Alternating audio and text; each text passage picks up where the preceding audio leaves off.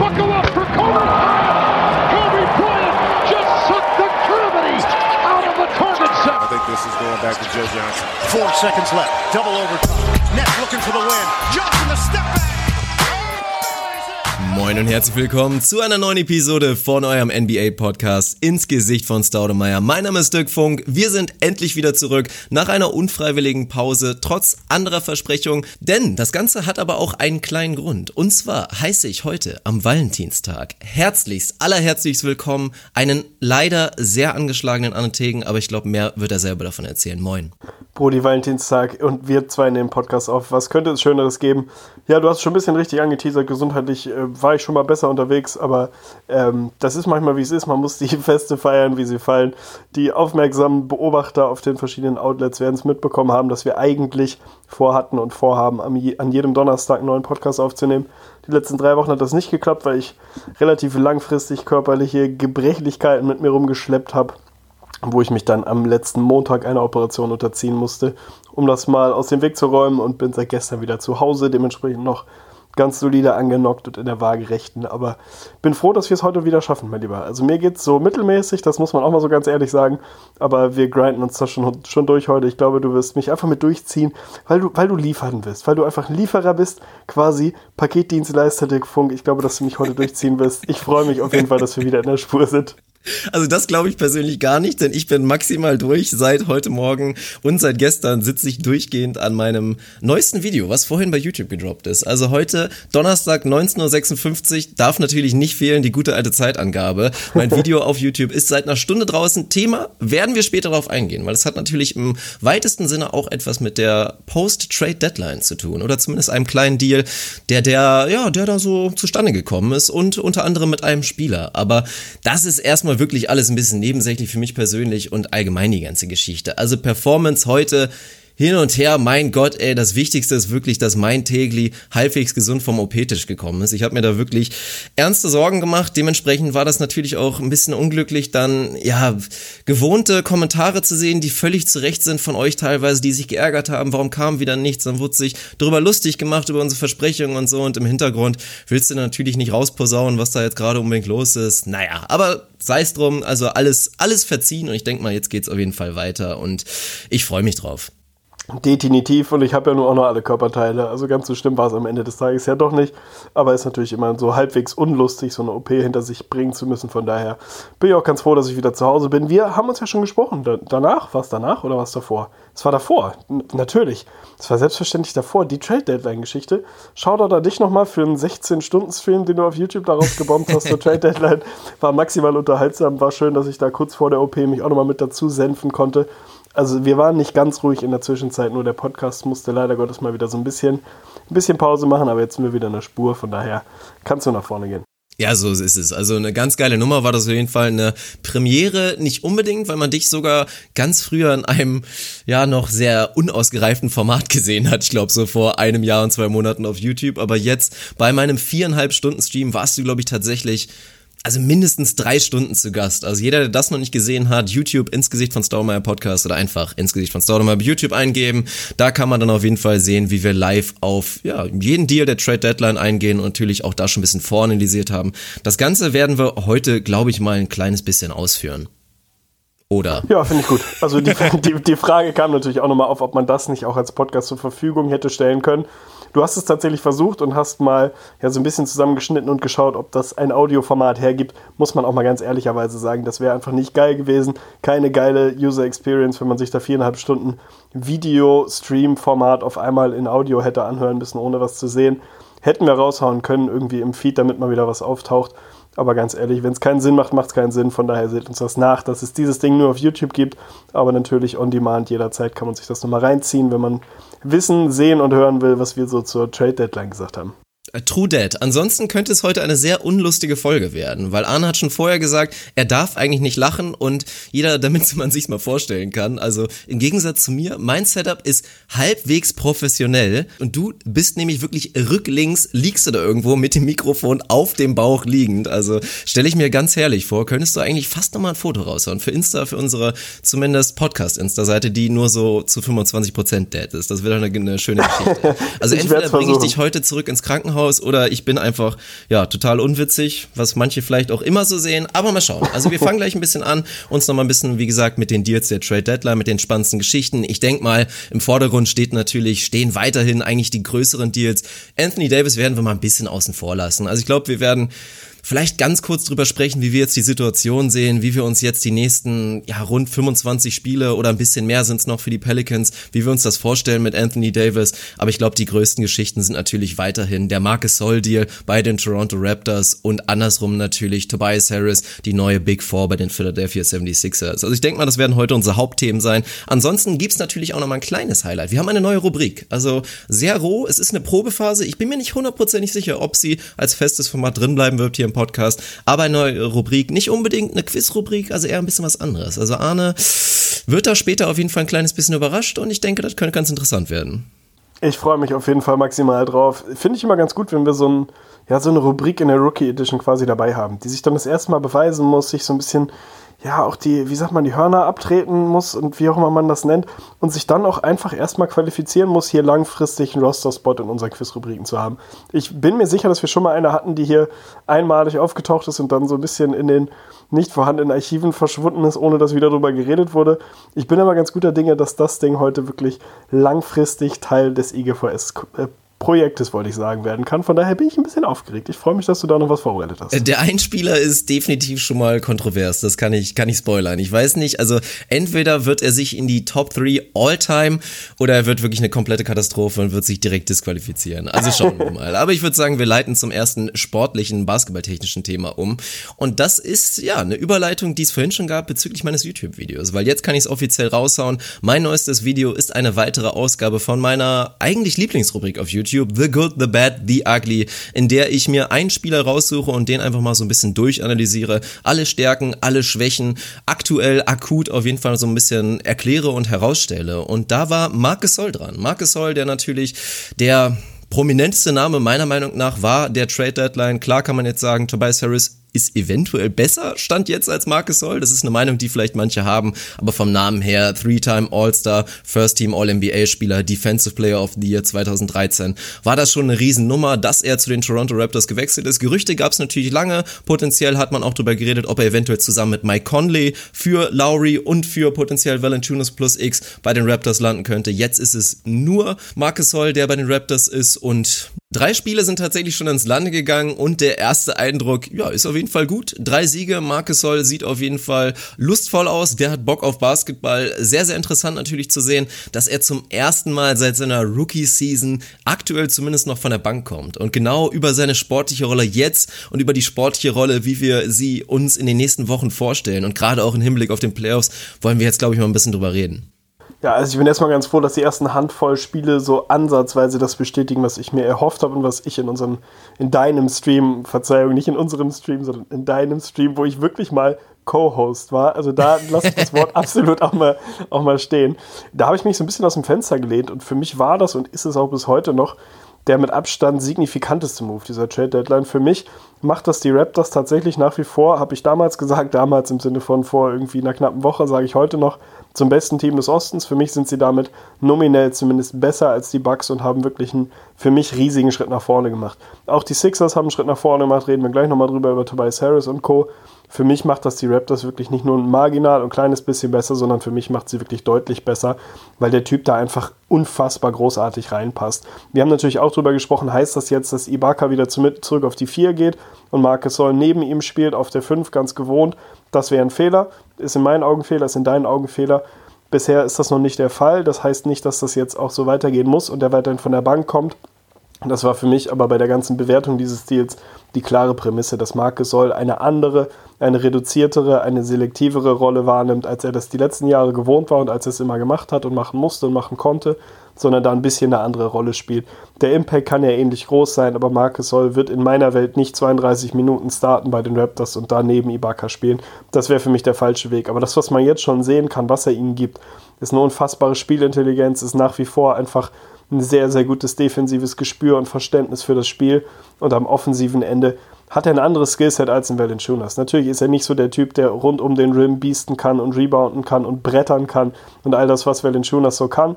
Sondern ist halt jemand, der den, den äh, Chord eher noch ein bisschen breiter macht, der ein bisschen besseres Spacing mitbringt, den Dreier etwas besser im Repertoire hat. Aber was ihn für mich so wahnsinnig wertvoll macht, ist, dass er einfach noch ein Playmaker ist. Er ist vom Elbow ein sehr, sehr, sehr guter Passer, ein sehr guter Playmaker. Und da waren die Raptors jetzt nicht mit unfassbar vielen Jungs gesegnet vorher. Also wenn man so in Richtung Assist Percentage guckt, dann sind sie ein Bottom 10 Team der Liga gerade. Das passt nicht zu dem, was sie in sonst quasi allen anderen Metriken sind. Sie sind eine der fünf besten Offenses, sind eine der Top 10 Defenses der Liga, sind einfach ein absolutes Top-Team. Und das war für mich immer noch so ein kleines Element, wo sie, wo sie noch so ein bisschen nachjustieren konnten. Und da passt für mich Gesoll überragend rein mit seinem Skillset, was er immer noch hat. Deswegen ist das für mich ein riesig großartiger Deal für die Raptors. Einer der 20 großartigen Deals, die Ujiri da die letzten Jahre gemacht hat und macht sich für mich zum klaren Gewinner der Trade Deadline. Du bist, glaube ich, ein bisschen weniger hyped, aber für mich ist das eine, eine rundum runde Geschichte für Toronto. Naja, wir haben ja auch schon im Stream natürlich drüber gesprochen, also den Deal erstmal nüchtern zu beurteilen dann ist das natürlich definitiv nicht schlecht, was die Raptors da gemacht haben. Wenn man sich den Gegenwert anguckt, DeLon Wright ist zwar ein sehr talentierter Junge, aber ganz ehrlich, da war einfach kaum Platz über. Vielleicht in einem isolierten Deal hätte man da auch noch einen soliden Gegenwert bekommen können, aber das ist letztendlich CJ Miles, der stark nachgelassen hat in diesem Jahr und Valanciunas, ja, ist eigentlich auch nochmal ein Sonderthema. Bedeutet das für Valanciunas, dass, er, dass er jetzt wirklich die Renaissance und wirklich nochmal durchstartet bei den Memphis Grizzlies oder kommt es in drei Jahren oder was ist jetzt wirklich? Naja, das werden wir von anders besprechen. Aber für mich gibt's auch eine kleine Parallele zu der, zu der Demarcus Cousins Geschichte bei den Warriors. Also, wenn du mir jetzt natürlich sagst, ähnlich wie wir bei Cousins ganz oft drüber gesprochen haben, dass Gasol eins zu eins die Minuten von Valanciunas ersetzen wird, dann sind die Raptors für mich natürlich ein besseres Team, was in erster Linie damit zusammenhängt, dass er defensiv natürlich ein riesen Upgrade ist. Er ist nicht mehr dieser Defensive Player of the Year aus dem Jahre 2013, das habe ich mir natürlich ausführlich mit vielen Szenen auch bei YouTube angeguckt, aber er ist nach wie vor ein guter Defensivspieler insgesamt. Er hat definitiv seine Schwächen, aber da macht er die Raptors stärker, macht er sie auf jeden Fall stabiler. Also die Frage ist einfach nur, was passiert, sollte seine Rolle wieder größer werden, sollten seine Minuten potenziell in Richtung der 30 gehen, weil dann reden wir inzwischen von einem Team, was eine andere Identität dann wieder annehmen müsste, weil wir eine große Veränderung gesehen haben. Ibaka, wie gesagt, muss dringend auf der 5 bleiben, darf nicht wieder auf die 4, weil er diese Renaissance-Saison aktuell bei den Raptors spielt, als beweglicher Center. Wir haben Lineups, über die wir gesprochen haben, natürlich mit einem Siakam potenziell auf der 5, wo dann die Raptors theoretisch eins bis fünf wirklich, ja gut, natürlich nicht alles durchswitchen könnten, wenn wir vom Kyle Lowry sprechen, der dann potenziell auf eine fünf gehen müsste. Aber mit dem Siakam hast du da jemanden, der legit wahrscheinlich vier Positionen verteidigen kann. All das würde sich ändern, wenn Marcus Holl länger auf dem Platz steht. Deswegen ist es spannend. Playmaking technisch sind wir uns natürlich absolut einig. Abgesehen von Nikola Jokic kann man, glaube ich, behaupten, dass Marcus Holl vielleicht der beste Playmaker unter allen Centern ist. Also das ist auf jeden Fall mehr als stabile Geschichte. Offensiv bin ich dazu nochmal gespannt, weil da mache ich natürlich das große Fass auf, was ich immer wieder aufgemacht habe, wenn wir über Marcus Soll reden, dass der Mann offensiv, obwohl man eigentlich sagen würde, Mann, der ist so skilled, der ist so talentiert, zumindest was seinen eigenen Wurf angeht, einfach nicht effizient ist. Das ist er seit Jahren nicht, das ist er wirklich schon seit fünf, sechs Jahren nicht und das ist er auch aktuell nicht. Was natürlich teilweise daran liegt, dass die Grizzlies ihn vielleicht zu sehr auf den Perimeter geschickt haben, aber mit schwindender Athletik vielleicht auch sein altes Game, dieses unterm Basket-Game, einfach nicht mehr ganz so da ist. Also positive Ansätze habe ich jetzt in den ersten drei Spielen gesehen. Da habe ich Gasol, ja, ist auch wieder schwierig, ein bisschen weniger am Elbow, sondern tatsächlich wirklich in, in tieferer Post-Position gesehen, wo er schöne Aktionen hatte. Aber das wird genau dieser Mittelweg sein, was die Raptors brauchen. Also sie werden ihn effizienter brauchen, als er bei den Grizzlies war, weil da ist einfach eine riesen Diskrepanz zwischen ihm und Valanciunas Valanciunas, der als Big Man zu den effizientesten Big Men überhaupt gehörte, mit einem 120 plus Offensive Rating individuell mal rumgeprescht ist und jetzt bei einem Gasol, na klar, in einer ganz kleinen Sample Size sehen wir halt eine ganz andere Geschichte. Aktuell sehen wir da ein 104er Offensive Rating, dafür natürlich ein absolut brutales Defensive Rating von 96 mit seinen Raptors. Also wenn es so weitergeht und die Raptors mit ihm wirklich Lockdown D spielen können natürlich potenziell extrem interessant, dann reicht es, wenn die, wenn die Offense bisschen leidet und diese neue Dimension seines Passings hat. Aber für mich ist da die letzte Messe noch nicht gelesen. Bin ich komplett bei dir, dass die Effizienz da hochgehen muss, bin aber auch absolut überzeugt, dass sie es wird, weil einfach das Volumen und die Rolle deutlich geringer sein werden. Und da bin ich mir absolut sicher, dass Marc Gasol sehr bewusst diesen Vertrag genommen hat, beziehungsweise diesen Vertrag genommen hat, ist gut. Er hat da nicht viel, nicht viel Einfluss gehabt, aber diese Situation so annimmt, sich darauf freut und das in dem Bewusstsein, dass die Rolle da eine ganz andere sein wird, als sie das die letzten Jahre in Memphis nun mal war. Also ich sehe ihn da am offensiven Ende natürlich möglichst nicht neben Serge Ibaka. Ich kann ihn mir aber auch in Lineups, wo Ibaka draußen ist, auf der 5 5 mit dann Siakam auf der 4 vorstellen. Dieses typische Trailer 3, was er ähnlich wie ein Dirk Nowitzki das im Tank hat, kann Marke soll die da immer noch bringen, was Valanciunas auch schon angefangen hatte, aber dann nicht so 100% durchgezogen Ja, da war nicht mehr hat. viel über in dieser Saison, ja. Ja, das war relativ schnell wieder weg. Also ich bin mir sicher, dass er in einer kleineren Rolle am offensiven Ende effizienter sein kann. Dass er nie rein True Shooting mäßig so effizient wie in Valanciunas sein wird, liegt in der Natur der Sache bei dem völlig unterschiedlichen Game, dem unterschiedlichen Skillset. Aber ich glaube, er wird es schaffen, sich auf ein Niveau zu stabilisieren, dass er deinem Team da nicht wehtut. Und das ist ja im Prinzip am offensiven Ende schon alles, was du, was du brauchst, was den eigenen Shot angeht. Wenn du dazu diesen wahnsinnigen Mehrwert, was dein Playmaking angeht, nimmst, den defensiven Impact und was vielleicht das Größte ist, was dieses Signing mitbringt, Cojones, Alter. Was war denn das Riesenproblem der Raptors die letzten Jahre? Der einzige, wenn man so will, oder der größte Flaw, den dieses Team die letzten Jahre hatte, war es, dass sie in den Playoffs, Hater würden sagen, gechoked haben. Leute, die ihnen weniger kritisch gegenüberstehen würden, sagen, nicht ganz die Leistung aus der Regular Season konservieren und abrufen konnten, wie auch immer. Dass die, wenn wirklich Game on the Line, wenn die Dinger klatsch wurden und es richtig eng wurde, dass sie dann in Anführungsstrichen versagt haben, beziehungsweise nicht so liefern konnten. Weil sie auch einfach nicht das Personal hatten, was das schon 50 Mal gemacht hat. Wenn ich jetzt reingucke und mir ein Crunch-Time-Lineup vorstelle der Raptors, in dem dann potenziell ein Kawhi Leonard auf dem Court steht, ein Kyle Lowry, der mittlerweile nur auch seine Erfahrung machen durfte, ein Danny Green, der alles gesehen hat, was diese Liga schon hat, der in den Finals geliefert hat mit Eiern bis zum Mond und dazu ein Marcus Soll, der einfach also wenn ich irgendwo das Wort Cojones lese, was jetzt relativ selten vorkommt, ist ja dann, ich stelle mein Pornhub auf Spanisch oder so hin, keine Ahnung. oh Gott, aua, ich darf nicht lachen, das tut weh. Aber wenn, wenn, man, wenn man mich fragt, wer ist wirklich jemand, wo du dir zu 0% Sorgen machst, dass der in der Playoff-Serie voll da ist, dann ist es ein Marcus All. Und auf einmal sind die Raptors ein Team, was da Lineups hinstellen kann, wo ich mir null Sorgen mache, dass sie da wieder Probleme mit den Nerven oder ähnlichem bekommen. Das darf man nicht außen vor lassen, von daher ist das für mich nach wie vor ein Riesendeal und ja, ich setze da voraus, dass Marke Soll nicht in drei Wochen 37 Minuten spielt und komplett Sergi Buck auf die 4 verdrängt, dann wird das nicht funktionieren. Aber ich glaube, da sind alle Beteiligten realistisch genug, dass das nicht passieren wird. Ja, das ist so ziemlich der einzige Punkt, auf den ich, glaube ich, in meinem YouTube-Video nicht eingegangen bin. So dieser Klatschfaktor von Gasol, inwiefern man ihn dann wirklich vielleicht als erste Option in der Crunch-Time sehen wird in der Offensive, ist für mich noch fraglich, aber an sich jemand, der einfach schon in den Playoffs so gut wie alles gesehen hat, auch gerade dieses Back against the Wall Situation, was bei den Grizzlies natürlich epische Playoff Runs haben wir da miterlebt, das ist natürlich ein Faktor, der den, der den Raptors absolut gut tut. Also, ich bin auf jeden Fall auch sehr gespannt und ja, tief sind die Raptors jetzt mit Sicherheit, wenn man aktuell einen Marcus Hall von der Bank bringen kann und dazu gab es ja auch noch die nächste kleine Edition, die ich persönlich extrem schön fand, auch wieder Stichwort verschiedene Anzüge, haben sich die Raptors ja noch etwas Verstärkung im Backcourt tatsächlich geholt. Und Jeremy Lin endlich wieder relevanter Playoff-Basketball, das ist auch, auch wieder schön zu sehen, nach der ärgerlichen Verletzung bei den Brooklyn Nets, wo er auch hätte eine schöne Rolle spielen können, hat er jetzt sein neues Zuhause gefunden bei den Toronto Raptors. Ein Deal, der mich persönlich sehr, sehr gefreut hat. Ich kann mir ihn da super vorstellen. Also Thema Lineups, was du eben schon meintest. Also mich würde nicht wundern, dass gegen vielleicht ein gutes Matchup die Raptors ein Lineup spielen könnten. Da reden wir dann von Kyle Lowry, wir reden von Jeremy Lin, wir reden von Danny Green, wir reden von Kawhi Leonard und dann vielleicht ein Siakam auf der 5. Also das ist schon sehr, sehr verrückt. Natürlich muss man erstmal die Erwartungen noch ein bisschen hinten anstellen und natürlich wird ein Jeremy Lin erstmal auch wieder ein kleines bisschen brauchen, aber das ist definitiv jemand, der die Raptors auch mit Sicherheit nicht schlechter macht. Jeremy Lin ist ein Qualitätsbasketballer, auch heute noch. Insofern ist das ein guter Deal. Ich finde es ein bisschen schade, weil ich ihn gerne wirklich bei den Sixers gesehen hätte. Also darüber werden wir auch noch reden. Die Sixers sind jetzt das Gegenteil von Deep as Fuck. Die sind wirklich einfach komplett schmal und haben da nicht viel Tiefe im Roster. Und gerade auf der 1 bzw. im Backcourt haben sie wahnsinnigen Bedarf. Theoretisch noch jemanden, der ein bisschen besserer Verteidiger ist, als es ein Jeremy Lin ist.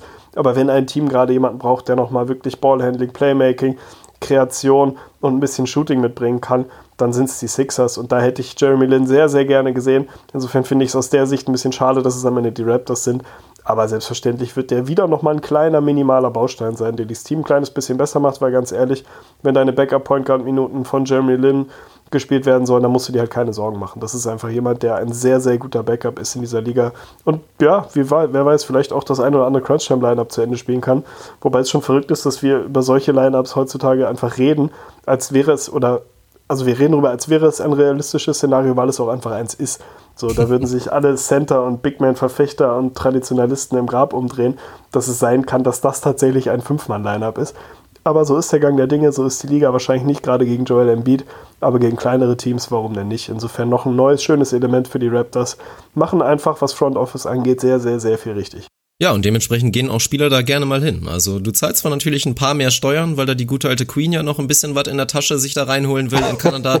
Das ist natürlich eine Geschichte, aber ansonsten ist es einfach inzwischen eine richtige Hausnummer geworden, die Raptors. Und das ist eine Situation, das hätten wir uns vor fünf, sechs Jahren nicht unbedingt so vorgestellt. Aber für mich bleiben die Raptors auch wirklich in der Saison, in der kompletten Offseason vielleicht neben den Lakers natürlich um die ganze LeBron Free Agency Thematik das interessanteste Team, weil es gibt da immer noch diese Downside und die ist für mich wirklich unterschätzt und gerade jetzt auch noch mit dem Trade, wo du unter anderem junges Asset in DeLon Wright abgegeben hast, sollte es diesen Kollaps wieder geben in den Playoffs, boah, dann ist das natürlich nochmal wieder ein heftiges Thema, da könnten wir eine Stunde drüber diskutieren, wie dann die Chancen sind, in Kawhi Leonard zu resignen. Und in einem Szenario, wo er gehen würde, reden wir dann von einer Raptors-Mannschaft, da verdienen Marcus Sol und Kyle Lowry in der Saison 1920 zusammen 60 Millionen und sonst, ja, sind zwar auch noch Talente vorhanden, aber dann reden wir schon wirklich eher wieder von einem Rebuild. Also es ist unglaublich interessant. Die Raptors so stacked und jetzt schon ein Kandidat für die NBA Finals und potenziell könnten die da eine, eine Dynasty äh, rumstellen, um, also zumindest für die Eastern Conference, versteht mich nicht falsch. Also so viel Material haben sie, aber es könnte auch alles ganz schnell anders laufen. So ist das, da wird auf jeden Fall eine Menge passieren. Ich gehe mit dem Bild der Queen und Masai Ujiri, die sich irgendwo in einem Londoner Park treffen und er ihr irgendwie in so einer unmarkierten Einkaufstüte Geld in einem, in einem Briefumschlag, weil so hörte sich das für mich gerade an, dass die Queen sich da irgendwie Commonwealth-mäßig noch ein, zwei Euro in die eigene Tasche schiebt. Finde ich auf jeden Fall eine schöne Vorstellung, dass die ja, beiden ist ja quasi so. ist, am Ende des Tages ist es so, irgendwo im Central Park wird dann in, einem, in einer Mülltonne irgendwie so eine Lidl-Tüte mit Bargeld vergraben. Die holt sich die Queen dann ab, wenn sie gerade mal wieder Freigang hat. Finde ich eine charmante Vorstellung. Ja, aber dann gehen wir doch direkt weiter zu dem nächsten Team und weil du es eben schon gesagt hast, also wirklich das komplette Gegenteil. Viel ist mich nicht mehr übergeblieben auf der Sixers Bank. Sie haben eine Big Four. Vor einer Weile hatten wir Reddick in diese Big Four reingezählt. Theoretisch hast du eine Big Four und halb. Danach ist nicht mehr viel, aber das ist jetzt die große Frage. Also ich glaube, bisher macht das Starting Lineup mit Tobias Harris in der vierten Rolle als vierter Mann der Sixers, als vielleicht dritte Option der Offense, macht einen sehr, sehr guten Eindruck. Also, wir haben ja auch schon im Streaming drüber gesprochen. Für mich ist das, obwohl sie natürlich echt viel, viel gezahlt haben. Also, man hat bei den Mavericks viel diskutiert und gesagt, mein Gott, die First Runner sind so viel wert und das könnte ein Fehler sein. Und genau das Gleiche, nichts anderes haben ja die Sixers gemacht. Also, ich gehe davon aus, dass Tobias Harris langfristig unterschreiben wird bei den Sixers und wir nicht von einem Szenario, ähnlich wie Kawhi Leonard reden, dass er jetzt im Sommer sich ein anderes Team anschließt, aber trotzdem trotzdem sind das zwei sehr, sehr wertvolle Picks, die über die Ladentheke gegangen sind für einen teuren Spieler als vierte Option. Das muss man erstmal so sagen. Im Stream habe ich ja auch noch so eine kleine Side-Storyline aufgemacht, dass Jimmy Butler vielleicht irgendwann nicht mehr Teil ist dieser großen Vier. Aber erstmal ist, sollte der Fokus natürlich auf Tobias Harris legen. Und dann will ich dich einfach mal direkt fragen, wie er dir bisher gefällt in dieser neuen Rolle. Ja, ich bin schon lange und viele, viele Jahre ein großer Fan von seinem Game und das hat sich natürlich dieses Jahr nicht geändert. So. Weder bei den Sixers, wo er mir bisher gut gefällt, noch in der Rolle vorher als absolute Nummer 1, wenn man es so nennen will, bei den Clippers. Ist einfach ein absolut unterschätzter Buffer. Jemand, der wahnsinnig effizient unterwegs ist. Jemand, der sich Jahr für Jahr verbessert und so ein bisschen von so einem typischen, ja, irgendwie Borderline Star 18 und 6 Jungen einfach zu einem legitimen, sehr, sehr, sehr guten und vielseitigen Scorer geworden ist. Von daher passt er da natürlich in erster Linie mal überragend rein. So. Die Sixers konnten definitiv noch einen Scorer gebrauchen, vor allem noch einen Floor Spacer gebrauchen und das ist Tobias Harris mittlerweile einfach jemand, den du außen nicht stehen lassen kannst. Da hatten die Sixers ein Problem, da haben sie vielleicht sogar immer noch ein Problem. Du hast nochmal so eine kleine Versicherung dafür, dass du natürlich nicht weißt, wie es mit Jimmy Butler weitergeht, ob er langfristig Teil deines Cores sein wird. Sieht vielleicht sogar tendenziell so aus, als wäre er das nicht unbedingt. Dann kannst du da mit Tobias Harris einfach jemanden reinwerfen, der dann die Nummer 3, wenn du, wenn du es so nennen willst, neben Embiid und Simmons sein kann, äh, die nächsten Jahre sein wird. Also alles in Ordnung, rein sportlicher Fit. Gefällt mir sehr, sehr gut. Der Deal an sich der tut mir immer noch ein bisschen weh, wenn ich Sixers-Fan wäre, weil sie einfach doch sehr, sehr viel abgeben mussten und auch in Landry Shamet ja relativ kurz danach gezeigt hat, dass er durchaus weiß, wie man mit dem Basketball irgendwie vernünftige Dinge anstellt. Von daher mussten sie da sehr, sehr viel abgeben. Ich finde das Timing nach wie vor so ein bisschen, ein bisschen schwierig und auch wenn ich mir so die Aussagen von Elton Brand jetzt im Nachgang und in den letzten Tagen anhöre, dann schreit das für mich so wirklich aus jeder Pore Win Now und das wirklich voll mit der Brechstange. Und da bin ich mir nicht ganz sicher, wie sinnvoll dieser Weg eigentlich ist. Also sind Ben Simmons und Joel Embiid heute in ihrer Prime? Wahrscheinlich nein. Bei Embiid kann man vielleicht sogar einen Case dafür machen. Der wird tendenziell aber wahrscheinlich auch noch besser. Ben Simmons wird es mit Sicherheit. Also die beiden Jungs, um die du wirklich im harten Kern drumherum baust, sind noch nicht wirklich im Win-Now. Der Osten ist schwer wie nie. Da kannst du einen Case machen, dass sie da jetzt zumindest die beste Starting Five haben. Wahrscheinlich haben sie das sogar, dass sie eine Chance haben, den Osten zu gewinnen. Alles cool. Selbst wenn du den Osten gewinnst, dann kriegst du im Finale nach allem, was wir heute wissen und erwarten können, halt eine richtige Ramme aus Golden State. Also wirst du den Ring im Normalfall sowieso nicht dieses Jahr gewinnen. Jetzt kann man natürlich sagen, schon Finals-Teilnahme wäre ein Riesenerfolg und so weiter und so fort. Kann man auch einen Case für machen. Für mich ist dieses, dieses Brechstangen-Win Now einen kleinen Schritt zu früh. Das hätte ich mir im Zweifel im nächsten Jahr gewünscht wo man einen ähnlich talentierten Jungen wie Tobias Harris vielleicht auch hätte bekommen können, ohne ganz so viel abgeben zu müssen. Also das sportliche Fit für mich super. Das Paket, was du abgeben musst, ist ein bisschen viel und wirkt mir ein bisschen zu sehr erzwungen, dass man jetzt auf Teufel komm raus heute so gut wie irgendwie möglich sein muss, wenn das Gesamtkonstrukt der Liga vielleicht eher eher, ich sag mal, vielleicht wäre es eher sinnvoll, in ein bis zwei Jahren sehr, sehr gut zu sein als heute, weil dann die Warriors vielleicht nicht mehr die Warriors sind. Aber das ist halt auch viel Kaffeesatz Leserei. Insofern kann man den Move von mir aus machen. Ich bin kein Sixers-Fan, trotz Jimmy. Insofern tut es mir nicht wirklich weh. Ich finde das jetzt sportlich kurzfristig interessant. Ich weiß nicht, ob ich es auch so gemacht hätte. Ich sehe es, glaube ich, ein bisschen weniger kritisch. Also was mit den Picks passiert, das ist natürlich die große Frage. Also gerade der Miami-Pick, der 21er, wird ja so hoch angesehen, könnte potenziell der Jahrgang sein, wo erstmalig Highschool-Spieler und College-Spieler gleichzeitig die Draft-Class bilden. Dann würden wir natürlich von einer Lobby sprechen im Prinzip, die extrem stacked ist. Also das wäre natürlich eine Nummer. Ja, aber irgendwann musste Nummer reingehen. Und die Sixers, das darf man nicht vergessen, auch wenn sie natürlich ein Contender sind für die, für die Eastern Conference Finals, für potenziell die NBA Finals, sind sie als Franchise einfach noch nicht so weit Zeit, in der Free Agency ein richtiger Player zu sein. Das haben wir gemerkt. Sie hatten Illusion, dass sie mit einem Kawhi sprechen können, dass sie mit einem LeBron sprechen können. Da gab es absolut gar kein Szenario. Und das wird auch für mich sich erstmal in den nächsten Jahren noch nicht ändern. Da musst du hinkommen und dann musst du einfach so eine Deals machen und dann musst du einfach ein bisschen was riskieren. Und ich bin ein Riesenfan von Tobias Harris in dieser Rolle, weil es für mich echt schwer ist, diesen dritten Mann, und ich sehe ihn nach wie vor als dritten Mann, weil ich Jimmy schon so ein bisschen ausklammer, es ist einfach schwer, den zu finden. Also du hast manchmal so Situationen wie damals bei Miami mit der Big Three, wo dann ein Star, der eigentlich nicht dafür gemacht ist, da reinwachsen muss. Das ist ein leidiger Prozess. Shoutouts gehen raus an Chris, Chris Bosch.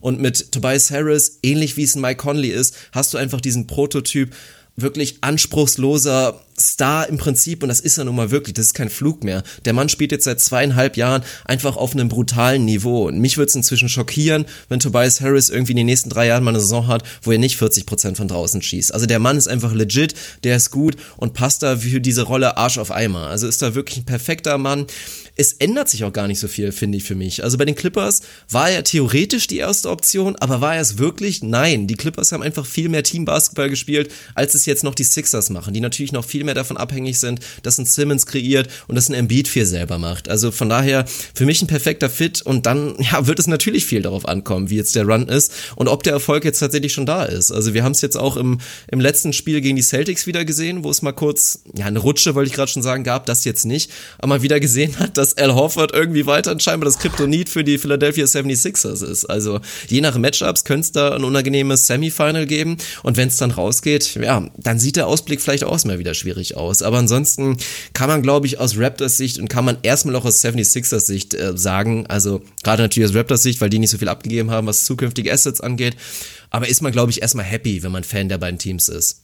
Ja, ich meine, das ist doch sensationell. Also guck mal, wir reden darüber, dass sich die Raptors, wie gesagt, in meinen Augen signifikant verbessert haben, sechs in Folge gewonnen haben. Wir reden darüber, dass bei den Celtics alles irgendwie sich negativ anhört und alle das Gefühl haben, boah, es läuft nicht, wir kommen nicht richtig in Tritt. Und die, obwohl es irgendwie gerade gar nicht läuft, Kyrie hier und da ein paar Spiele verpasst hat, Gordon Hayward noch weit davon entfernt ist, der Alte zu sein. 12 aus 15 oder was haben sie gerade irgendwie auf der Uhr, was sie gewonnen haben? Also ey, come on, so, wenn das eure schlechte Phase ist, wo keiner Bock hat, wo Marcus Morris sich hinstellt und sagt, die Stimmung ist nicht geil, etc. Wir sind trotzdem Vierter spielen, sehr, sehr erfolgreichen Basketball. Die Sixers haben nochmal richtig signifikant nachgelegt. Die Pacers sind einfach Dritter im Osten, keiner redet drüber ohne Victor Oladipo. Und vorne thronen halt die Bucks, die einfach still, heimlich und heimlich still und leise, sagt man, glaube ich, einfach ein Spiel nach dem anderen gewinnen und unfassbar konstant und dominant unterwegs sind. Also der Osten ist ja stacked bis zum geht nicht mehr und das ist ja erstmal eine schöne Nachricht. Insofern haben sich da, glaube ich, die relevanten Teams im Osten haben sich alle versucht, nochmal einen Schritt weit zu verbessern. Ich kann deinen Gedankengang schon verstehen, was die Sixers und so ein bisschen dieses Win-Now-Ding angeht. Sie sind nicht die riesen Free Agency-Franchise, Aber wer weiß, was passiert, wenn du einen Ben Simmons und Joel Embiid in ihrer Prime in ein, zwei Jahren da stehen hast, dann bist du halt zumindest sportlich so relevant, dass du vielleicht ein bisschen kompensieren kannst und da eher attraktiv wirst auf einmal für die großen Free Agents. Keine Ahnung. Ich finde den Deal irgendwie so ein bisschen bisschen überbezahlt, aber sportlicher Fit überragend. Und ich meine, die Starting Five, das potenzielle Closing Lineup muss man sich einfach auf der Zunge zergehen lassen, wenn du da mit einem Simmons, einem Jimmy, einem Reddick, einem Tobias Harris und einem Embiid rumlaufen kannst. Das ist schon aller Ehren wert. Und der sportliche Fit wird sehr, sehr einfach sein, weil er eben jemand ist, der mit dem Ball effektiv, effizient sein kann, das aber auch ohne den Ball kann und es nicht muss. Also so all das, was man über Clay Thompson so Low-Maintenance-Star-mäßig sagt, gilt ja in ein bisschen anderem Extrem vielleicht für Tobias Harris in ähnlicher Form auch. Insofern mache ich mir da keine Sorgen, dass sich das ganz gut rauskristallisieren wird. Wie gesagt, mit der Tiefe werden sie ein Riesenproblem haben. Wie weit das dann in den Playoffs ein Problem wird, wird auch ein bisschen Matchup-bedingt sein. Aber hey, come on, guck in den Osten oben, guck dir die ersten fünf, wobei ich die Pacers immer noch so ein bisschen da ausklammer, guck dir die Top 4, ja. meine Top 4 im Osten an. Ey, das sind vier brachial gute Teams und das ist ja schon mal einfach geil. Ja, wir sollten uns da auf jeden Fall drauf freuen. Die Playoffs nahen, die kommen auf jeden Fall da wirklich still und heimlich und sehr, sehr schnell ran. Aber das ist eigentlich die Storyline der kompletten Saison. Also die Liga ist einfach sowas von stacked momentan. Ich meine, schon eine die MVP-Kandidaten. Wie gesagt, letztens meinten wir noch, Paul George ist wahrscheinlich noch nicht mal in den Top 7. Jetzt durch die letzten Spiele und dass er jetzt fast 40 in den letzten 10 Spielen Average und die Thunder so am Rollen sind, rutscht er da jetzt wahrscheinlich sogar in die Top 5 gerade rein. Also unfassbar, wie viele Storylines da wir da haben. Und die Sixers, ja, mal schauen. Also sollte alles, sollte alles aufgehen und sollte Simmons seiner Prime irgendwie schon bald mal nähern und Embiid noch ein bisschen näher kommen, dann könnten die mit ihrem Lineup echt auch wirklich die Liga revolutionieren. Also weg vom Smallball und einfach zu diesem ultimativen skilled Riesenbasketball. Also könnte schon krass werden. Simmons hat ja jetzt auch tatsächlich die ersten ernsthaften Dreier genommen. Getroffen zwar nicht, aber mal schauen. Also auch da finde ich es gut, dass Tobias Harris einfach da die Akquise ihm vielleicht sogar in ein, zwei Situationen öfter nochmal den Ball aus der Hand nimmt, was man negativ sehen könnte, aber ihn einfach noch mehr dazu zwingt, diese Entwicklung zu machen, die nach wie vor für mich einfach Pflicht ist. Also Ben Simmons muss einfach lernen, wie man off the ball gut und effektiv Basketball spielen kann. Wenn er das nicht lernt, dann sind die Sixers als Team auch einfach noch nicht so weit gibt auch im Prinzip nur eine Lösung für das Problem, ganz ehrlich. Zwei Wochen Bootcamp mit Konstantin Krügo und dann lässt du das Ding aus jeder Lebenslage fliegen, egal ob du triffst oder nicht. Also, wenn du wirklich, wenn du so Shooting Struggles hast, so ein Michael Falls oder halt auch ein Ben Simmons, die nicht das, nicht das richtige Selbstvertrauen gerade bei einem Dreier haben, eine Woche mit Conny und das Ding fliegt von alleine. Ob er reingeht oder peng, aber das Ding fliegt auf jeden Fall. Also, vielleicht kann man da ja nochmal was einfädeln hinter den Kulissen. Sehr schön. Shoutouts gehen raus an, an Conny, den guten Krügo. Und ein weiteres großes Shoutout haben wir jetzt auch noch vor uns. Und obwohl ich jetzt eigentlich schon die Überleitung gemacht habe, haben wir vorhin geklärt, dass du das machst. Also gebe ich jetzt ganz ungalant dir das imaginäre Mikrofon weiter. Und ja, für uns beide, also im Namen von uns beiden, kommt jetzt auf jeden Fall ein fettes Shoutout für, für ein Mitglied unserer Community. Und das geht wirklich vom Herzen am Valensti Valentags, Valenttagsdienstag. Sehr gut. Raus. Naja, übernimm du einfach am Valentinsteam, wie auch immer, geht das massive Shoutout, geht tatsächlich nach Österreich. Es geht zu Stefan G. Ich habe das einfach mal abgekürzt, weil ich nicht weiß, ob der Gute überhaupt äh, Lust hat und möchte, dass er namentlich genannt wird. Insofern Datenschutz wird bei uns ganz groß geschrieben. Tatsächlich auch ein leicht verspätetes Shoutout, weil wir nicht so wahnsinnig häufig in unsere E-Mails gucken, in die E-Mail-Adresse, die wir irgendwann mal eingerichtet haben, wo nicht so wahnsinnig viel passiert. Es sei denn, du lädst ein YouTube-Video hoch, dann kriege ich immer 900 E-Mails, dass irgendjemand etwas kommentiert hat. Muss dann tagelang aussortieren. Wir haben tatsächlich über unsere absolut tote Internet-Website-Domain ins Gesicht von staudemeyer.de irgendwann auch mal einen PayPal-Button eingerichtet. Einfach warum nicht so. Wenn jemand Lust hat und meint, er möchte mal 2 Euro spenden, dann kann er das darüber tun. Man kann es auch über Patreon, aber es gibt eben auch diesen, diesen Spenden-Button. Und vollkommen kommentarlos hat der gute Stefan aus Österreich da wirklich einen absurden Betrag mal rübergehauen. Auch das fällt jetzt hier in dem Fall mal unter Datenschutz, aber wir reden auf jeden Fall über echt einen seriösen Haufen Geld, was ich nach wie vor unfassbar finde, dass uns jemand kommentarlos einfach so ungefragt so viel Kohlen rüber, schiebt. Das ist, äh, unterstützt unser kleines, großes, mittelgroßes, wie auch immer Herzensprojekt hier einfach an allen Ecken und Enden, da wir nach wie vor einfach daran arbeiten und ich vor allem daran arbeite, dass das irgendwann mal was werden kann, was vielleicht Vollzeit für uns beide oder für mich oder Teilzeit oder wie auch immer funktioniert, aber einfach was ist, wo jeder Euro, den wir dafür einfach so on top bekommen, natürlich irgendwie hilft und bisher zu 100% hier zurück reinfließt in neue Mikros, in neuen Laptop, in was auch immer man so braucht, um hier vernünftige Qualität zu liefern oder sei es einfach in ein bisschen Zeit, dass man sich hinsetzen kann und was vorbereiten kann. Von daher maximales Shoutout nach Österreich, auf jeden Fall an den guten Stefan. Ich weiß nicht, wie man auf Österreichisch Danke sagt, aber wahrscheinlich so Bonke. Also vielen Dank, mein Lieber. ja, auf jeden Fall ein fettes Ja Grätzlö geht raus. Nee, also wirklich krank. Ich habe mit Sicherheit eine halbe Minute gebraucht, um diese E-Mail überhaupt zu verstehen. Also erstmal war ich schockiert, weil das auch eher dein Job ist, da unser E-Mail-Postfach da zu managen und dass du da nichts Darüber haben wir hast. nie gesprochen. Das ist nur mein Job, weil du es nicht machst, mein Freund. Ja. Ja. für mich ist das Thema damit durch. Nee, also absolut geil. Stefan, maximale Shoutout geht raus. Also ja, überwältigend. Bei mir im Stream ging es ja letztens eigentlich auch wirklich krass ab und Tegen war natürlich auch ein, ein kleiner Facilitator, dass da so viele Spenden und Unterstützer da wirklich am Start waren. Also auch da will ich nochmal an alle, die jetzt zuhören und da irgendwie den PayPal-Button oder Superchat oder was immer rausgehauen haben, will ich nochmal vielen Dank sagen. Sehr geil. So ist das. Ich würde sagen, weil bei mir, ich merke gerade, dass meine Energiereserven echt äh, angekratzt sind. Von daher, ja, wenn es neue Rubrik ist, würde ich gerne die neue Rubrik zocken. Ja, Geil. Bitte. Also, das Problem ist jetzt, immer wenn ich mir eine neue Rubrik ausdenke und wir die noch nie gespielt haben, dann muss ich sie selber erklären. und wir wissen alle, wie das, wie das so läuft, wenn ich das mache. Aber ich versuche es jetzt einfach mal. Und das ist eigentlich auch denkersimpel. Also im Prinzip, oh, es geht schon wieder los, ne? ich werde dir jetzt gleich und es ist eigentlich, es läuft unter der Überschrift Speed Round. Ich werde dir gleich zehn Fragen beziehungsweise einfach vielleicht kleine Thesen sagen. Und deine Aufgabe ist es eigentlich im Stile eines One-Liners und mit maximaler Hektik, ich werde da gleich auch noch ein bisschen Mucke unterlegen, damit du noch zusätzlich Druck bekommst, mir einfach zu antworten. Also wirklich aus der Pistole geschossen, bitte nicht lange überlegen und vor allen Dingen nicht zu lang antworten. Zehn Dinger sind es an der Zahl. Kennt man natürlich so ein bisschen aus anderen Formaten. Also das ist jetzt natürlich nicht komplett original, aber ein eigener Twist ist natürlich, wie es immer bei uns ist, mit dabei. Und ich hau jetzt einfach mal den neuen und brandneuen Einspieler raus und dann, ja, geht's einfach los und dann wird sich das, glaube ich, auch sehr schnell von alleine erklären.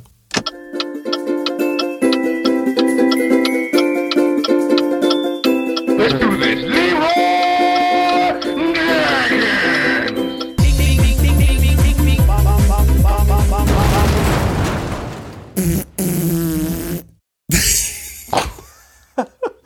Gott, oh Gott, oh Gott.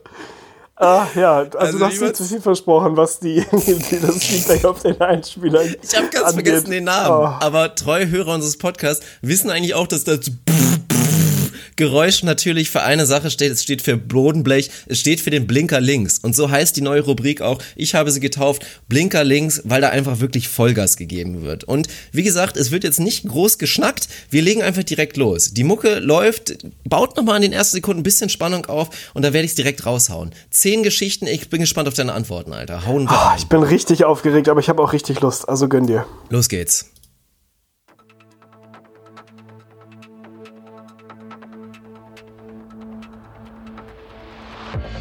Tegen, deine Freundin geht dir mit einem NBA-Spieler fremd. Wer war es?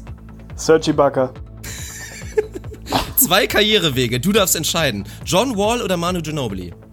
Absolut Manu Ginobili, da müssen wir nicht drüber reden. Das fieseste, was du über Dirk Nowitzki sagen kannst? Klamottenstil ist äh, schwierig, grenzwertig. Der überbewerteste Spieler in der NBA right now? Oh mein Gott, Andrew Wiggins, selbstverständlich. Und zwar bei a Landslide mit Abstand. Ob der noch überbewertet ist, naja, reden wir später drüber. Wer ist aktuell der schlechteste 20 Points per Game Scorer der Liga? Andrew Wiggins, falls er gerade noch eben über den 20 ist. das werden wir nachgucken müssen. Wer ist in fünf Jahren der Star, von dem wir es niemals erwartet hätten? Heieiei, von dem wir es niemals erwartet hätten. Tatsächlich wahrscheinlich Miles Turner, weil der Junge richtig durch die Liga pflügen wird in fünf Jahren. Die beste Friese in der NBA aktuell. Uh lala, die beste Friesen, da erwische mich natürlich. Ich bin ja kein, kein Riesenfreund dieses absoluten Friesen-Games. Wer hat denn äh, Jared Allen, selbstverständlich. Jared Allen Sehr sieht gut. auch einfach Weiter auf dem Poster Weiter geht's. aus. Äh, du darfst entscheiden, wer bekommt im Sommer 2009 den First Overall Pick? Ah, die nix, auch wenn sie nicht verdient haben. Klone zwei Menschen, um den perfekten Basketballer zu kreieren. Nikola Jokic oder Isaiah Thomas. Das macht keinen Sinn. Dein heißester Hot Take zur aktuellen NBA? Mein heißester Hot Take zur aktuellen NBA. Oh. Oh. ist das schwierig. Die Clippers sind das beste Team aus Los Angeles. Okay. Und das waren zwar schon zehn, aber nochmal eine Bonusfrage. Das All-Star-Game naht. Wie viele Punkte wird Dirk Nowitzki erzielen? Vier. Geil. das war's. Wir haben es auf jeden Fall durchgebracht. Oh, ist das Ey, anstrengend. Das ist auf jeden Fall anstrengend. Ich bin auch richtig ins Schwitzen gekommen, aber ich würde sagen, Shoutouts. Shoutouts gehen raus. Es war in Phasen wesentlich zu lang, muss man sagen. Über manche Antworten werden wir noch diskutieren müssen, aber ich glaube, das Okay. Hat Potenzial. Hat maximal Potenzial. Ich bin mir auf jeden Fall, ja, ich habe zu, zu wahrscheinlich immer noch zu ausführlich geantwortet, weil man dann doch so ein Erklärungsbewusstsein hat. Teilweise ist natürlich auch völliger Schwachsinn rausgekommen. Also Nikola Jokic und Isaiah Thomas wird niemals ein, ein guter Basketballer. Völlige Katastrophe. Aber das ist so, ey, wenn man das so im Eifer des Gefechts so rausbomben muss, dann kommt ja wirklich nur Unsinn. Das wäre zu 0% ein guter Basketballer. Das wäre einfach absolut seltsam. Und ob Andrew Wiggins noch über 20 ist, weiß ich gerade gar nicht genau. Wahrscheinlich ist er sogar knapp drunter, aber ah, Shoutout an dich auf jeden Fall für die glorreiche Idee, für den glorreichen Namen. Also Blinker Links ist auf jeden Fall, hat seine Rookie-Season äh, überstanden, diese Rubrik, und wird langfristig einen Roster-Spot bekommen hier. Ja, also um es mal aufzulösen, ein großer Fehler war natürlich mit bei Andrew Wiggins und eigentlich habe ich damit nur exposed, dass du ja immer noch so ein krasser Bulls-Homer bist, weil es war ja wohl so die Steilvorlage, Zach Levine zu sagen. Also alternativ hättest du natürlich auch Tim Hardaway Jr. noch sagen können zumindest, weil da die 20 plus aktuell noch stehen, aber dass du da natürlich nichts von beiden sagen willst, ja, spricht vielleicht für dich. Ich bin geneigt, dass ich heutzutage, wenn ich mich entscheiden müsste, wen ich lieber in meinem Roster hätte, vielleicht sogar lieber Zach Levine hätte. Und das sagt einiges aus. Oha. Oha, ja gut, das ist ein Take, den würde ich wahrscheinlich sogar hinnehmen. Aber Andrew Wiggins wurde, glaube ich, so durch den Matsch gezogen in den letzten Jahren. Also über überwertet kann man, glaube ich, nicht mehr sprechen. Ansonsten natürlich interessant mit Nikola Jokic und Isaiah Thomas. Ich war auch eigentlich gespannt, ob du vielleicht so ein bisschen die andere Range gehst. Einfach so sagst, Nikola Jokic und Usain Bolt meinetwegen kreuzen oder einfach x-beliebiger, unfassbar athletischer Spieler. Das wäre natürlich auch ganz interessant gewesen. Serge Ibaka, beziehungsweise Sir Schubacker habe ich natürlich erwartet. Wäre ein solides Ding für Franzi. Also ob sie dann wieder zurückkehren würde, ist natürlich mehr als. Echt, das kann echt, das kann schlimmer laufen auf jeden Fall. Also da hätte sie von mir auch jegliche, jegliche Erlaubnis. Das ist schon in Ordnung. Wenn ich dir eine Frage zurückgeben darf, wer, wer, wer die, die Friesenfrage, da bist du der Profi von uns. Also da bist du wirklich eher vom Fach als ich. Gibt es noch irgendjemanden, der mit so einer richtig akkurat geilen Friesen rumläuft gerade? Also die Alfred Payton- Payton-Zeit ist ja so ein bisschen vorbei, als es so mega witzig war. Wer, wer tut sich da gerade hervor? Boah, ist echt ein bisschen schwierig. Also wir haben wirklich schon so viel gesehen. Du erwähnst natürlich Alfred Payton und die verrücktesten Dreadlock-Raster-Kombinationen, alles. Ich würde sagen, ich gehe da fast wieder back to the roots und appreciate inzwischen sehr, wenn da jemand einfach, einfach so eine Flodder-Frisur, ähnlich wie jetzt so ein Kelly Olynyk oder natürlich, wenn wir ans, ans positive, ans bessere Extrem gehen müssen. Also Ricky Rubio sieht nach wie vor absolut überragend aus mit seinem neuen Look. Also in die Richtung würde ich wahrscheinlich gehen momentan. Ach, es vergeht kein Podcast, wo du nicht irgendwie völlig themenfremd Rubio mit rein sneakst. Es gibt mir auch, es gibt mir ein bisschen Halt im Leben, dass ich jedes Mal weiß, wenn wir was aufnehmen, egal über was, wir können wirklich einen Podcast über Röhnradfahren und Billard irgendwie machen. Irgendwie wird Ricky Rubio ein Teil davon sein. Und das gibt mir ein wohliges, warmes Gefühl ums Herz.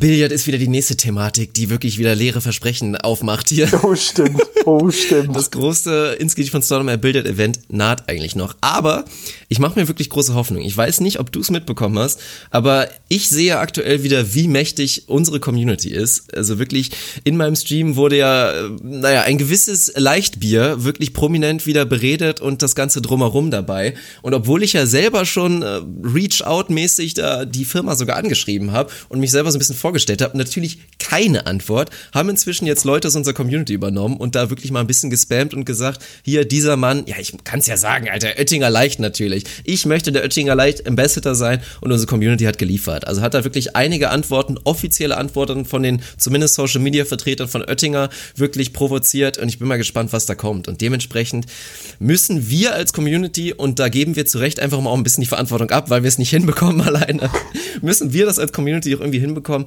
Irgendwer, der einen kennt, der ein scheiß Billardlokal managt oder der oft in ein Billardlokal geht und da schon als Stammgast ist und meint, das ist in einer relativ prominenten Stadt, relativ zentral gelegen in Deutschland, müssen wir organisiert bekommen, dann wollen wir das durchziehen. Wir treffen uns alle da, spielen, machen ein Billardturnier, können ein bisschen schnacken, trinken ein Bierchen, das steht immer noch aus und das müssen wir einfach durchziehen.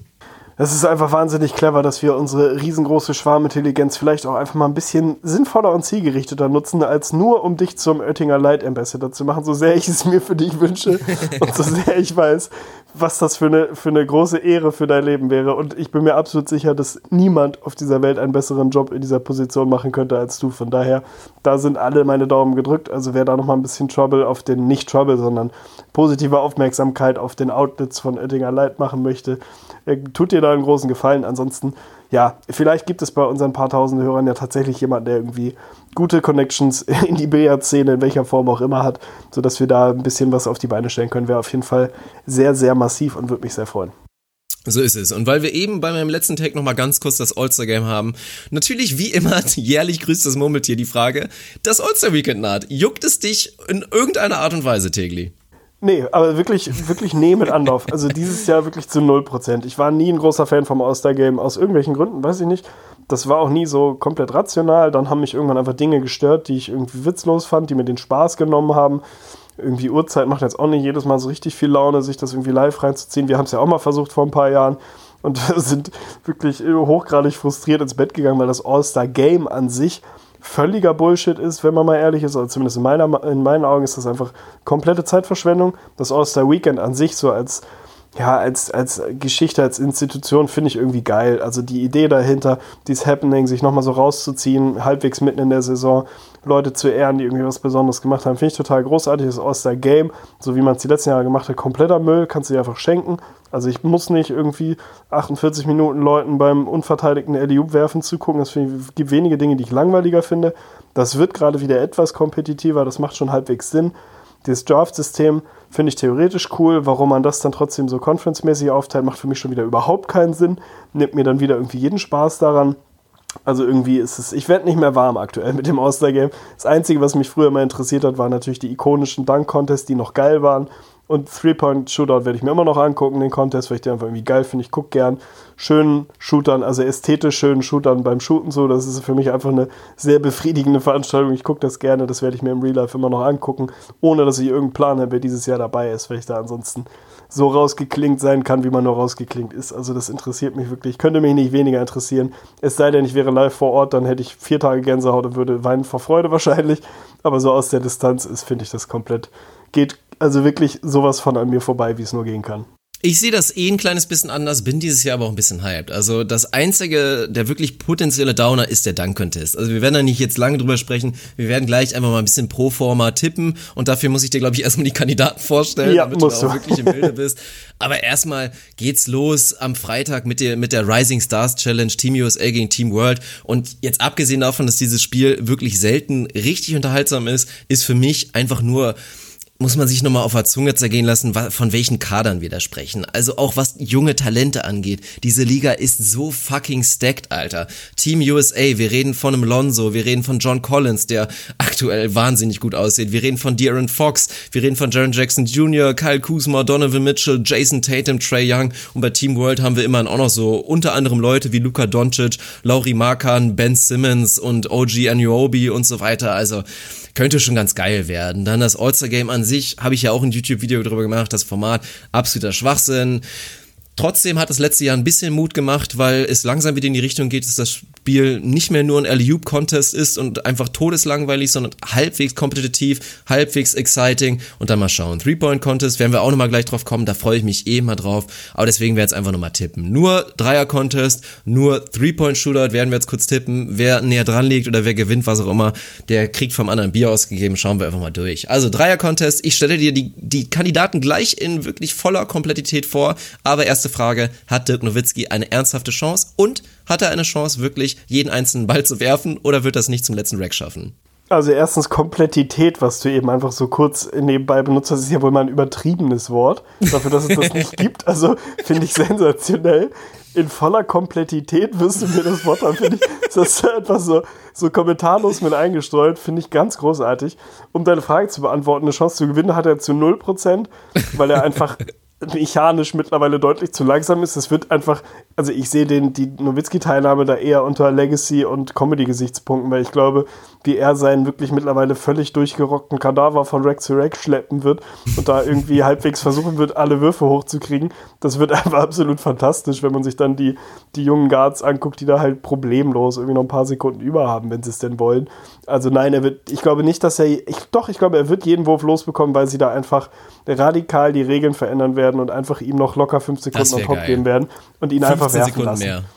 Ich, ich glaube nicht, dass sie von Anfang an mehr einblenden werden, aber ich glaube, sie werden einfach sagen, komm, shoot die Dinger doch noch, ey, du bist Dirk Nowitzki, come on, so. Das juckt jetzt hier wirklich niemanden und wenn du es schaffst, dich zu qualifizieren, weil du drei Sekunden länger brauchst, weil du deinen Körper nicht zum letzten Rack geschleppt hast, dann ist das völlig okay. Also ich finde diesen, diesen Legacy-Respekt hätte er sich verdient. Eine Chance zu gewinnen, fürchte ich, hat er leider Gottes nicht.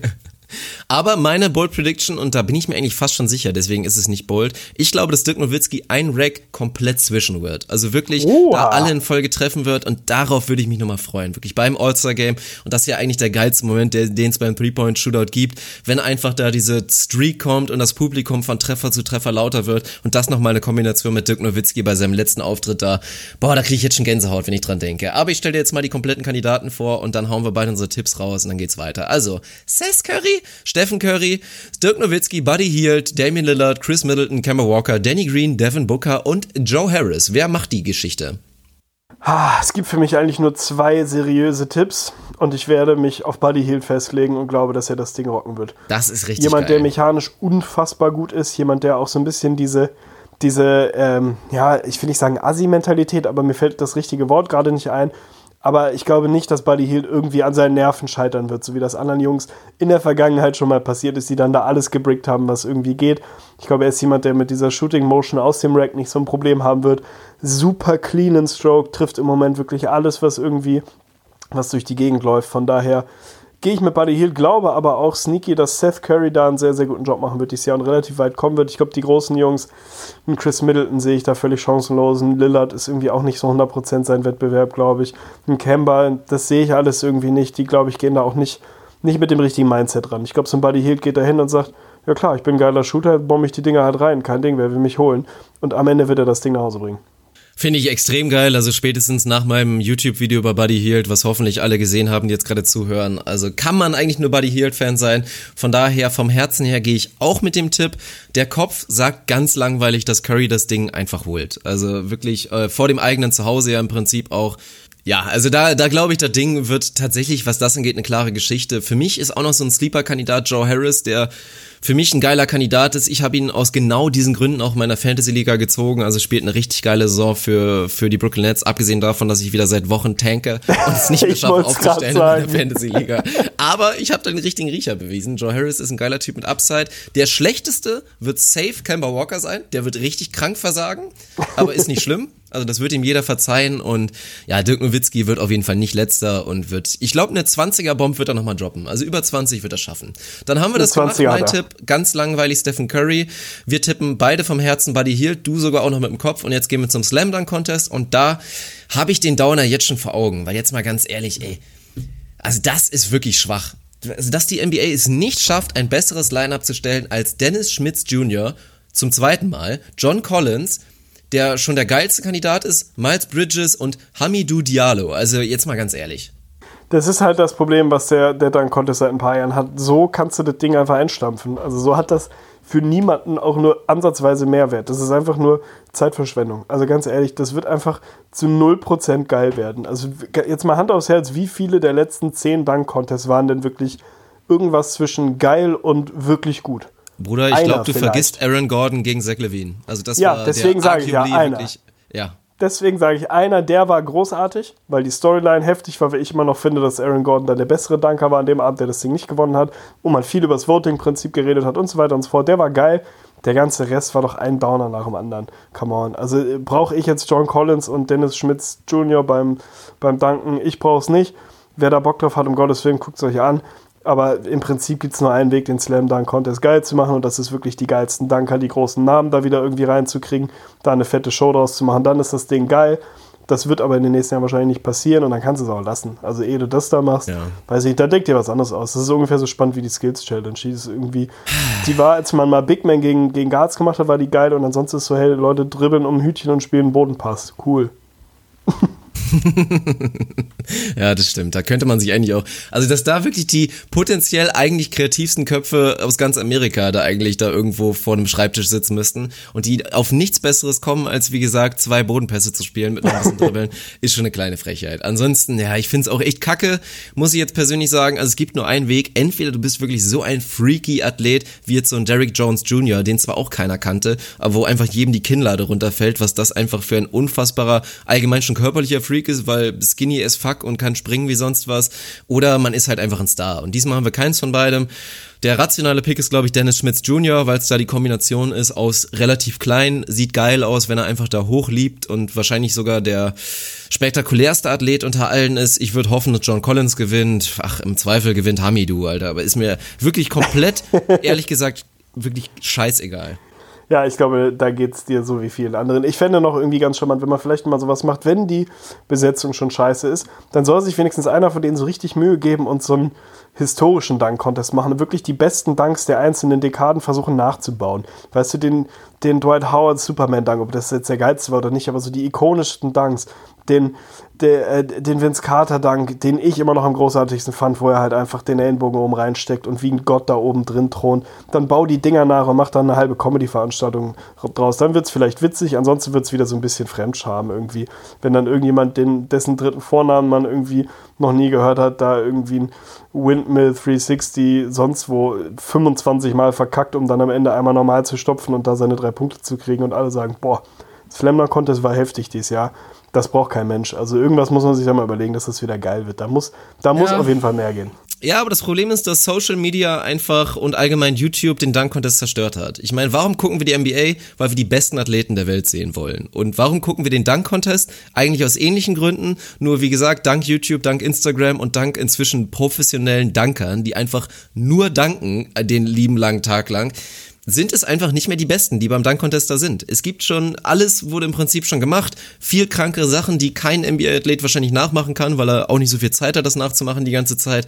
Das ist das Riesenproblem. Petition, daher, Petition, Ja, Petition, heraus. Es gibt einen einzigen Weg, und zwar wirklich nur einen einzigen Weg, wie der Slam Dunk Contest beim All-Star Game wieder absolut episch wird, wenn du einfach Trey Kirby und Lee Ellis gegeneinander antreten. Das ist Ja. So wie sie das bei den Starters jedes Jahr Hoffentlich machen. machen sie es das dieses Jahr ist überhaupt wieder. Das ist wirklich historisch, lustig und unterhaltsam. Das, ist der Weg. Also, das ist nochmal der, der Tipp, bevor wir uns jetzt hier gleich abmelden, weil die Episode ist mehr oder weniger beendet. Also da jeder, der die Starters noch nicht kennt und vor allem den Dunk Contest noch nicht kennt. Ich glaube, es gab drei bisher. Schaut euch die auf jeden Fall mal auf YouTube an. Im letzten Jahr ist es ausgefallen, aus welchen Gründen auch immer. Ich bin fest davon überzeugt, dass wir in diesem Jahr Trey und Lee oder ich weiß gar nicht, ob wir vielleicht die, vielleicht sehen wir auch ein anderes Duell. Aber nichtsdestotrotz sollte es auf jeden Fall unterhaltsam werden. Und ja, wir haben uns ein festes Limit gesetzt. Vor allen Dingen Arne ist einfach ein bisschen limitiert, bevor der uns hier abkackt. Und wir wollen ja nächsten Donnerstag oder wann auch immer wieder da sein und wieder fit sein. Von daher machen wir jetzt dicht. Ich glaube, das war eine solide, kurzweilige Geschichte. Ich möchte mich natürlich herzlich bedanken bei dir für den Einsatz. Also, du kamst zwar jetzt sehr locker rüber und dafür nochmal ein Shoutout, aber ich weiß, dass das hier mit Schmerzen verbunden war und vielleicht auch mit der einen oder anderen Träne am Valentinstag. Eine Träne war nicht dabei, von daher ist alles halb so wild. Es war ein großes Fest, dass wir es heute Abend kurz hinbekommen haben. Von daher bedanke ich mich bei dir, dass du den Valentinstag, wo ich weiß, dass du ein großer Fan bist und ansonsten die wirklich die DVD-Boxen zu Hause von, weiß ich nicht, allen Hugh Grant-Filmen, die, die großen fünf Hugh Grant-Filme müssen wir Alter, machen wir nächstes nee, Mal. Nee, nicht Hugh Grant-Filme. Ich will das noch kurz erweitern. Die großen fünf wirklich Liebesschnulzen. Weil ich habe ein paar hab großartige, wo Hugh Grant nicht dabei ist. Und Ja. wenn meine Nummer eins nicht auch deine Nummer eins ist, dann haben wir ein richtiges Problem, weil es gibt eine unangefochtene Nummer eins. Aber dazu mehr in der nächsten Folge Ja. Gesicht von Staudemeyer. Oh, Alter, ist das ein krasser Cliffhanger für mich selber halt, ne? weil ich am liebsten jetzt so raussprudeln würde mit den ganzen Filmen. Na egal, wir hören auf. am Also, das war's. Äh, Ich hoffe, ihr hattet Spaß. Wir wünschen euch ein schönes All-Star-Weekend. Wir wünschen euch ein schönes freies äh, Weekend. Wir hören uns in der nächsten Woche. Schaut bei YouTube vorbei, schaut bei...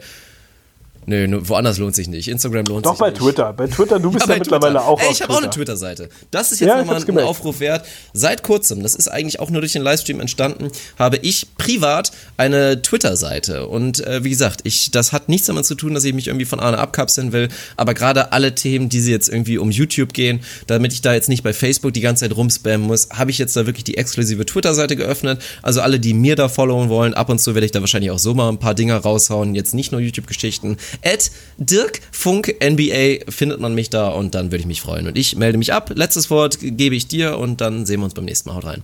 Komplettität. Mehr habe ich dazu auch nicht zu sagen. Es war mir ein Fest. Macht's gut, haut rein und bis zum nächsten Mal.